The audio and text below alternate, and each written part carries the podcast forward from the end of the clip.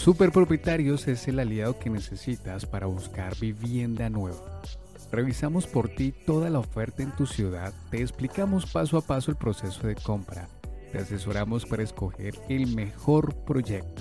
Aquí encuentras toda la información sobre nuevos lanzamientos, subsidios, créditos y los secretos de compra que muy pocos conocen.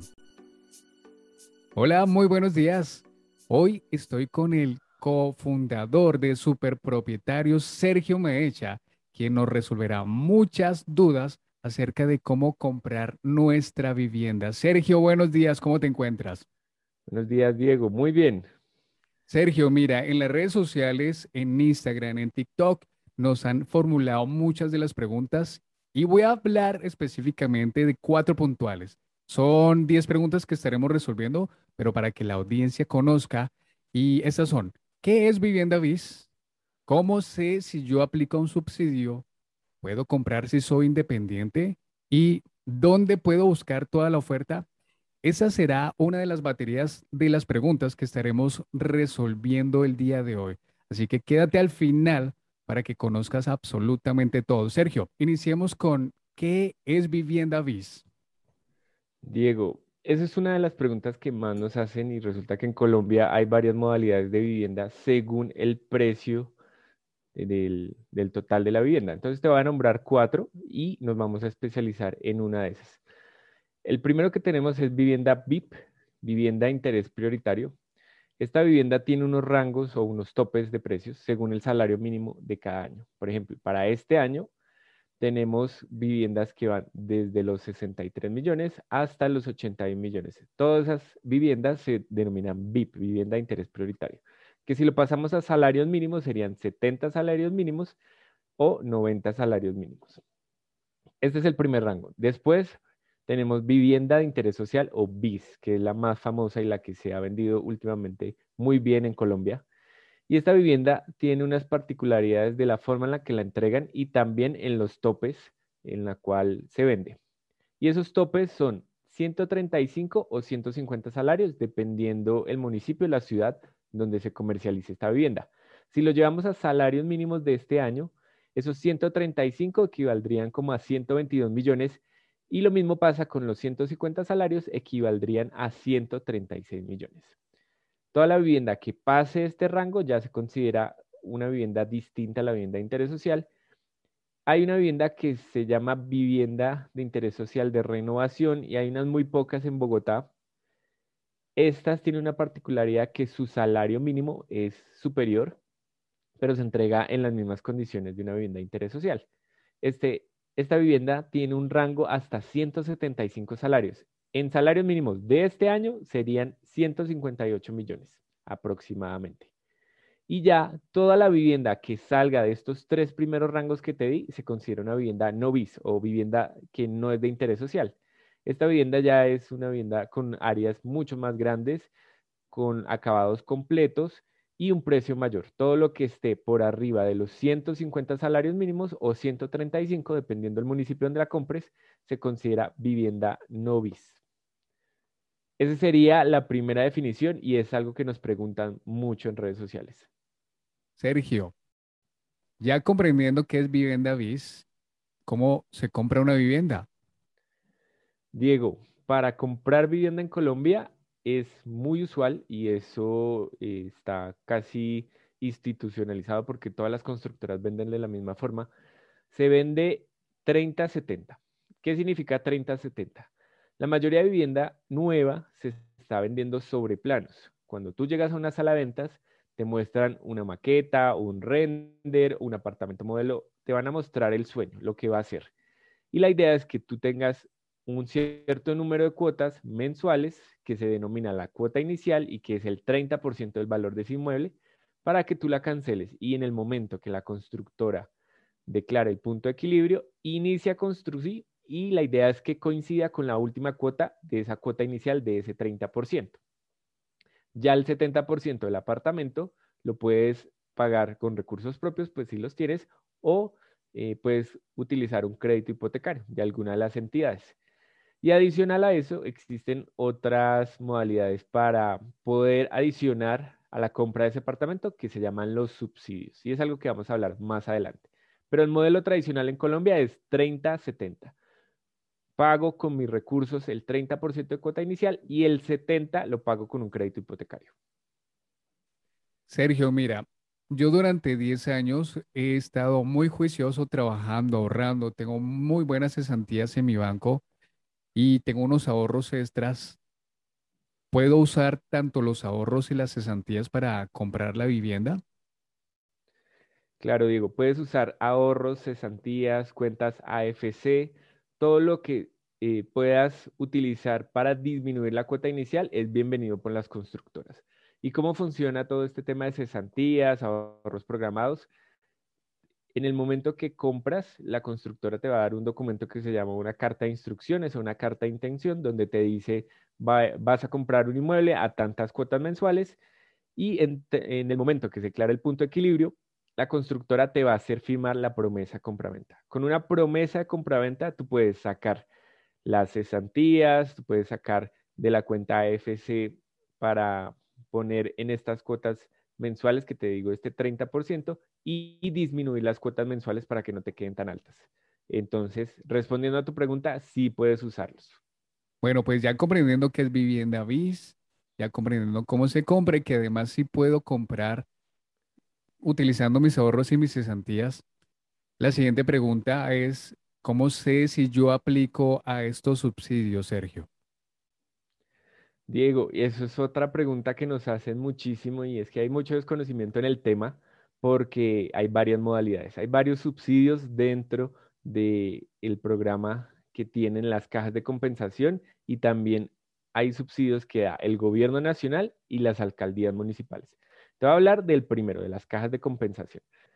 Las cajas de compensación tienen dos modalidades para entregar este dinero a las personas interesadas en comprar vivienda. La primera son las personas que tienen un salario o ganan, de, ganan hasta dos salarios mínimos, es decir, en salarios de este año sería hasta 1.800.000 aproximadamente, y a estas personas les van a otorgar un subsidio de 27.255.780, que esto lo pueden utilizar para disminuir la cuota inicial. Imagínate que te den 27 millones para comprar tu vivienda, es muy bueno. Existe un segundo grupo que está categorizado en las cajas de compensación y son las personas que ganan de dos salarios mínimos a cuatro salarios mínimos. En precios de hoy, en salarios de hoy, serían 1.800.000 a 3.600.000 aproximadamente, para que nos llevemos una cifra. A este grupo de personas, la caja de compensación le otorga un subsidio de 18.170.520. Este grupo de personas tiene una capacidad económica mayor, por eso le otorgan un, subsidio eh, de este rango. Las personas que ya tengan un ingreso mayor a los cuatro salarios mínimos, eh, las cajas de compensaciones ya no les otorgan subsidio porque está enfocado en esta población que necesita pues un apoyo económico para poder comprar vivienda. Pero Diego, antes de pasar a la siguiente pregunta, existen otras clases de subsidio y son las que eh, el gobierno ha impulsado mucho. Está el subsidio de mi casa ya, que tiene los, los rangos iguales a las cajas de compensación, 27 millones para las personas que ganen hasta dos salarios mínimos y 18 millones para personas que ganen entre 2 y 4 salarios mínimos, que es 1.800.000 a 3.600.000. Existe otro subsidio que se llama el subsidio Fresh o el subsidio a la cuota de crédito, que la idea es bajar los intereses. Ya hablamos que la cuota inicial eh, se puede utilizar estos subsidios. Pero ¿qué pasa cuando tienes que pagar ese 70% cuando sacas ese crédito a 15, 20 años? Pues el gobierno te está ayudando y, tiene este subsidio que se llama Fresh o subsidio a la cuota de crédito. Y existen otros subsidios. Hay un subsidio que, es, eh, que se llama semillero de propietarios, que tiene una, connotación distinta. Y hay uno muy bonito, que es la unión de el dinero que da las cajas de compensaciones más el dinero que da el gobierno nacional. Cuando tú eres una persona que está en el rango hasta los dos salarios mínimos, es decir, millón ochocientos, puedes acceder a este subsidio concurrente que es la unión de lo que te digo, del subsidio de la caja de compensación más del gobierno. Y aquí te están otorgando 45 millones 426 mil 300. Imagínate, Diego. Existen oportunidades para todos. Y hace poco el gobierno sacó un último subsidio que se llama Jóvenes Propietarios. Es un programa diseñado para personas entre 18 y 28 años que quieren adquirir su primera vivienda. Y la idea es que empiecen a ahorrar un dinero en el Fondo Nacional del Ahorro aproximadamente por un año para que puedan adquirir su vivienda. Tiene unas condiciones especiales y si quieres más adelante o en otro programa lo revisamos. ¿Cómo te listo. Bien, pues dándome cuenta que el gobierno ya nos da esa posibilidad, o especialmente para la población joven, de que empiecen a ahorrar, de que puedan tener sus cesantías durante un año y desde muy temprana edad ya pueden acceder a estos créditos y a estos subsidios. Estupendo, Sergio. Y ahora para aclarar muy bien, tanto para los de 18, 25, 30, 50, mejor dicho, todos los rangos de edades, ¿qué tipo de crédito mm, nos conviene más? ¿Será el crédito VR? ¿Será la cuota fija o el leasing? Existen, como lo están nombrando, tres modalidades de crédito en este momento en Colombia, que son las más utilizadas. La primera es la cuota fija y es la que todos los bancos te ofrecen cuando tú quieres ir a pedir un crédito hipotecario. Este está diseñado según tus ingresos, según lo que ganes, te prestan para poder pagar ese, ese 70% de tu vivienda y lo puedes sacar eh, por 7 años, 15 años, 20, 30 años. Dependiendo lo que tú requieras, el banco te presta con una tasa preferencial si eres cliente del banco o si estás utilizando el banco que utiliza la constructora para construir. Si quieres utilizar otro banco, no hay problema, lo puedes utilizar y tienes que buscar exactamente una tasa que que se acomode a lo que tú estás buscando. La otra modalidad es el crédito del leasing hipotecario. Esta es una modalidad que reduce lo que tienes que pagar de cuota inicial. Hablábamos que era el 30%, en esta modalidad tienes que pagar hasta el 20% y te prestan el 80%. Es muy bueno porque puedes eh, utilizar menos recursos propios y ya después puedes apalancarte con el banco. Esta modalidad es muy especial porque tienes que tener unos ingresos específicos para que te presten el 80% del inmueble. Y ya existe el último, que es la VR, que es una unidad de valor real, una modalidad que diseñaron los bancos después del UPAC para compensar esas inflaciones que se dan anuales. Esto afecta al crédito, pero es una modalidad que yo no recomendaría para una persona que eh, no entienda muy bien cómo fluctúa el mercado y el tema de la inflación. inflación. ¿Por qué? Porque año a año se va corrigiendo el valor de la cuota mensual. Y eso implica que, por ejemplo, este año tú vas a pagar, tú ya tienes tu apartamento, te lo entregaron y empezaste a pagar las cuotas del crédito hipotecario. Puedes que empieces, eh, empieces tú en 700 mil pesos y vaya aumentando 750 al siguiente mes, Claro. 800 o baje o suba, dependiendo la corrección de la inflación. Es una modalidad que si existen inflaciones bajas en el país, te podrías estar ahorrando intereses. Pero si existen inflaciones muy altas, ya eh, te empiezas a asustar porque pues es una modalidad que requiere atención. Mira, Sergio, todas las preguntas que nos han formulado por redes sociales me parecen muy importantes y esta tiene algo en especial, esta que te voy a formular. ¿Puedo comprar solo o tiene que ser en familia, Sergio? Eso es algo que nos preguntan bastante y más eh, las generaciones que vienen en camino porque quieren comprar vivienda y pues aún no han formado un hogar.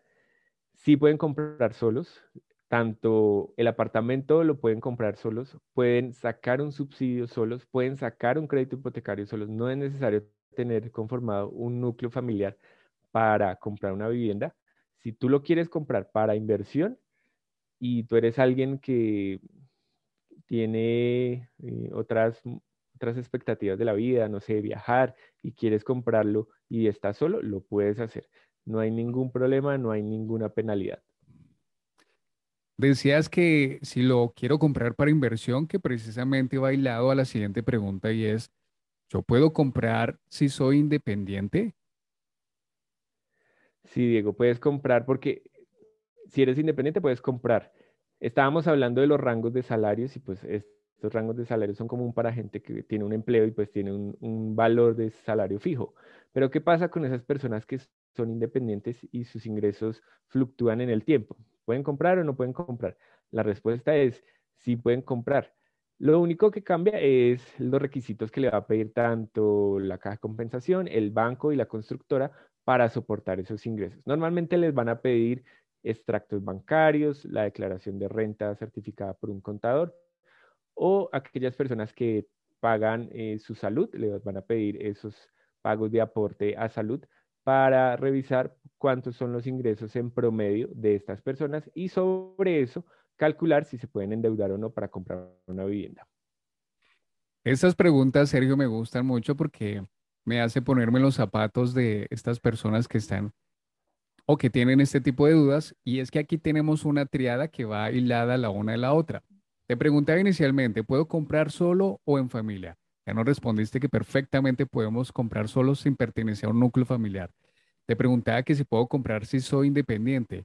Ya nos respondiste que son unos trámites diferentes, pero que por supuesto lo puedo hacer. Y ahora viene la siguiente pregunta. Como yo soy una persona independiente, soy freelance, pero yo estoy creando mi negocio y mi negocio, mi modelo de negocio es comprar, invertir en bienes raíces.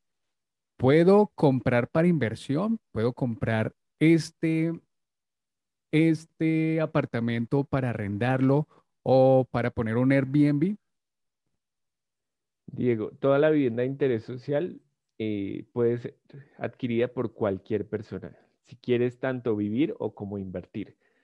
Estadísticas que tenemos de constructoras que compran, que sus clientes compran esta vivienda para invertir, nos dicen que aproximadamente en un proyecto de vivienda de interés social, entre el 10 y el 20% son inversionistas.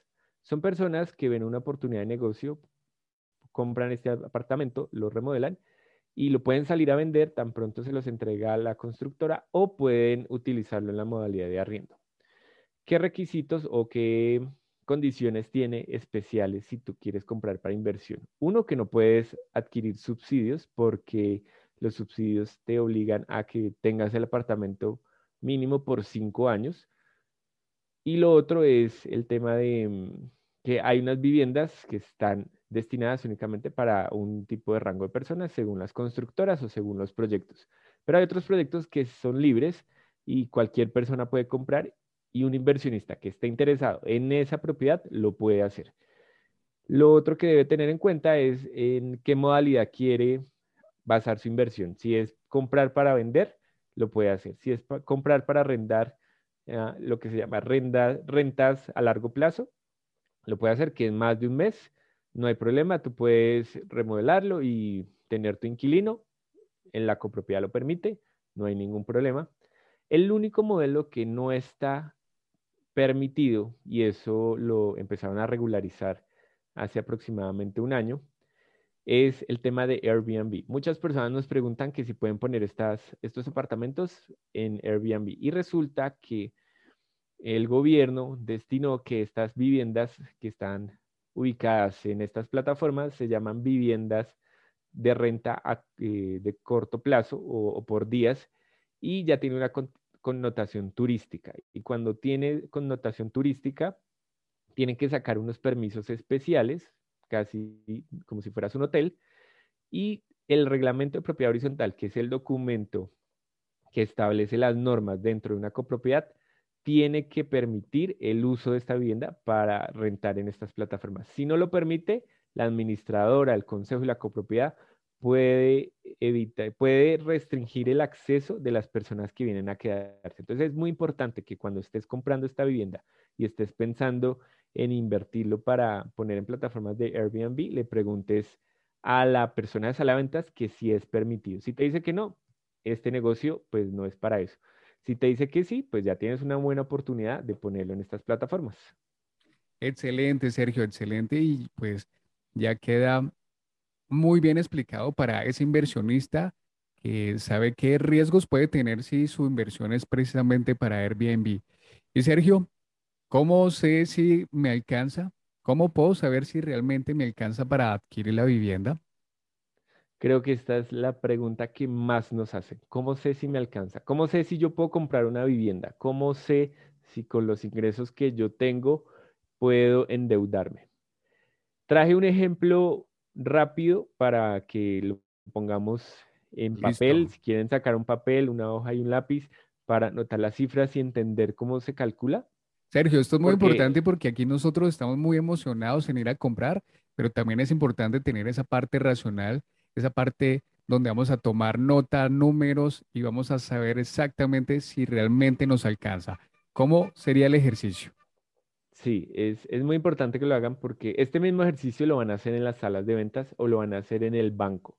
Y si ustedes ya saben qué es lo que tienen que hacer, pues van a llegar informados y pueden decidir qué proyecto se adapta a ustedes y de pronto no llegar y desinflar esas, esa emoción de comprar una vivienda y decir, oiga, no me alcanza. Pero bueno, el sueño está, lo importante es saber cómo lograrlo. Entonces, lo primero es aterrizar las cifras. Para este ejemplo, traje una vivienda que cuesta 136 millones. Es una vivienda de interés social que cuesta 136 millones. En el modelo normal, que siempre venden las constructoras, el 30-70. Entonces, si yo le saco el 30% a estos 136, me da 40 millones 800 mil pesos. Tengo que pagar mensualmente unas cuotas para completar estos 40 millones 800 mil pesos. Normalmente una constructora pues puede estar vendiendo a 30 meses. Entonces si yo cojo estos 40 millones 800 mil pesos y lo divido en 30, me quedan cuotas mensuales de 1.360.000 pesos. Es una cifra importante que tienes que pagar mensualmente. ¿Cómo logramos pagar esta cifra? Ya lo miramos en, el siguiente cálculo. estábamos hablando que la vivienda se compra 30-70. Entonces, ¿cuánto es el 70% que tienes que pagar con un crédito hipotecario? Serían 95 millones 200. Esto es lo que tienes que ir a preguntar en un banco si te prestan o alguna entidad que preste dinero para comprar vivienda.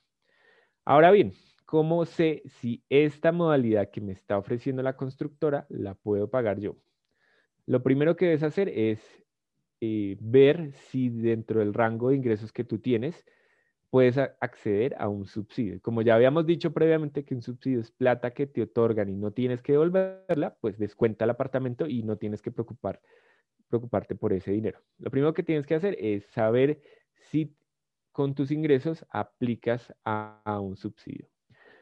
Vamos a coger una persona que gana 3.600.000, que es el tope de lo que vimos de una caja de compensación. Si esta persona gana 3.600.000, le pueden prestar un subsidio de 18.170.520, que aproximadamente es el 12% del valor de este inmueble. Entonces, imagínate que te bajen el 12% del apartamento, pues ya es mucho más factible que puedas comprar una vivienda. Te quedarían por pagar 22 millones 629 mil 480. Entonces, revisemos nuevamente las cifras para no perdernos. Si yo cojo los 22 millones 629 mil y lo divido en 30 meses que dijimos, tendríamos cuotas mensuales de, a ver, yo estoy haciendo el cálculo aquí con ustedes, de 754.316. Entonces sería muchísimo más fácil pagar una vivienda con un subsidio que te deja cuotas mensuales de 754.000 a una cuota de 1.360.000. Con eso ya sabemos cuánto debemos pagar mensualmente. Ahora, ¿cómo sé si el banco me va a prestar los 95 millones que dijimos que tenemos que pagar del 70%? Lo siguiente que debes saber es cuánto te presta el banco para completar ese 70% que decíamos al principio, para pagar esos 95 millones 200 mil pesos. Lo que hacen los bancos normalmente es coger el valor de tu salario y multiplicarlo por 30. Entonces, coges lo que ganas por 30 y en este cálculo me está dando 108 millones de pesos. Aproximadamente le prestan a esta persona. Estábamos diciendo que el crédito son 95 millones. Es decir, si te prestan 108 millones, ya estás del otro lado. Algo importante y es que el valor de lo que te presta el banco está regularizado por tu capacidad crediticia y tu vida crediticia. De acuerdo a, los, a las deudas que tengas, a los créditos que hayas pedido previamente, puede ser otros créditos de vivienda, créditos de libre inversión, todas esas deudas que tengan va sumando a la capacidad de endeudamiento que tengas Y eso a su vez es el valor que te van a prestar. Es muy importante revisarlo con un banco. Pero estas cifras que te digo te ayudan a calcularlo. Y ya con eso, Diego, puedes saber si te alcanza o no. ¿Cómo lo viste? ¿Cómo viste esos cálculos? Sergio, muy bien que nos hayas aclarado para que nosotros sepamos exactamente si esa vivienda que tanto nos gustó, si ese proyecto que tanto nos gustó, pues se ajusta a nuestro presupuesto. Vámonos con la última pregunta que no deja de ser la menos importante. Quiero invitar a todos los que nos están escuchando que por favor se dirijan a Instagram, se dirijan a TikTok y nos sigan dejando todas sus dudas que con todo el gusto aquí las estaremos resolviendo. Y la siguiente y última pregunta Sergio, ¿dónde puedo buscar toda la oferta? Diego, y esta es la pregunta que nos enorgullece más y por eso creamos super propietarios. De tantos, de tantas preguntas que nos hacían nuestros familiares, de nuestros amigos, de dónde puedo encontrar vivienda de interés social en Bogotá. Y yo les decía, pues existen muchos portales o en las constructoras, pero hay un problema y es que la oferta está muy regada, está eh, segregada o hay personas que no conocen todas las constructoras de Bogotá o las constructoras de los otros municipios. Y nosotros nos dimos a, la tarea de llamar sala de ventas por sala de ventas, ir a visitar los proyectos, conocer todos los proyectos y reunimos en un solo lugar el listado de todas las viviendas que se están ofreciendo en Bogotá en la modalidad de vivienda de interés social para que las personas les quede mucho más fácil encontrar esta oferta en nuestra página web. Entonces, ¿cómo pueden encontrarlo? Ingresan a superpropietarios.co y ahí encuentran toda la oferta de vivienda, de vivienda interés social en Bogotá y en municipios aledaños. Bueno, Sergio, te agradecemos por todas estas súper preguntas que nos resolviste, que nos sacaste la duda. Sergio, para que nuestra audiencia sepa de qué se va a tratar el siguiente episodio, adelántanos un poco cuáles van a ser esas preguntas que vamos a estar resolviendo. Y esta es una de las preguntas que íbamos a traer el día de hoy, pero nos dimos cuenta que da para un capítulo entero y es ¿cuánto cuesta remodelar una vivienda de interés social? Claro, Sergio, porque aquí van a surgir muchas dudas, cómo entregan mi apartamento, me lo entregan en obra blanca, obra gris, imagino todo eso no lo resolverás en el próximo episodio. Sí, en el próximo episodio resolveremos esa duda, cuánto cuesta remodelar una vivienda de interés social. No se lo pierdan. Chao Sergio, que nos estamos viendo para la próxima entrega. Muchas gracias a todos ustedes. Recuerda, si estás interesado en encontrar vivienda, en Superpropietarios te ayudamos a resolver todas tus dudas. Si te gustó este capítulo y conoces a alguien que le podrá servir esta información, comparte.